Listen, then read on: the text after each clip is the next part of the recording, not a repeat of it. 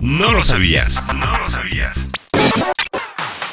Existió un Mercedes-Benz clase A con dos motores, el A38 AMG. ¿Un coche con dos motores? Sí, este prototipo de Mercedes-Benz clase A tenía un motor en cada extremo y 250 caballos de fuerza. Este auto está basado en la primera generación del Mercedes-Benz clase A y comparte muchos de los componentes con ese auto, incluido el interior y los paneles de la carrocería, todavía con el formato del pequeño monovolumen que sí formó parte de la oferta para la compra de autos en México. El Mercedes-Benz A38 AMG se fabricó en el año 2000 en volúmenes muy pequeños y se dice que solamente quedan cuatro autos, de los cuales los primeros dos les pertenecen a Lindsay Fox, un empresario australiano, y a la propia marca Mercedes-Benz. Los otros dos fueron obsequiados a los pilotos de McLaren Mercedes Fórmula 1, Mika Hakkinen y David Coulthard. El A38 AMG tiene dos motores de 4 cilindros y 1.9 litros, uno adelante en la posición conocida y uno más atrás para conseguir un total de 250 caballos de fuerza. El motor delantero envía la potencia a ese eje, pero el trasero puede encender con un switch para motivar al tren posterior. Se emplea un mecanismo con un embrague que permite que ambos propulsores funcionen al mismo tiempo y en condiciones de manejo regulares es posible apagar el motor trasero para ahorrar combustible. Todo esto se traduce en una velocidad tope de 230 km por hora y una aceleración a 100 km en 5.9 segundos, números muy respetables para un compacto de esa época. Por si fuera poco,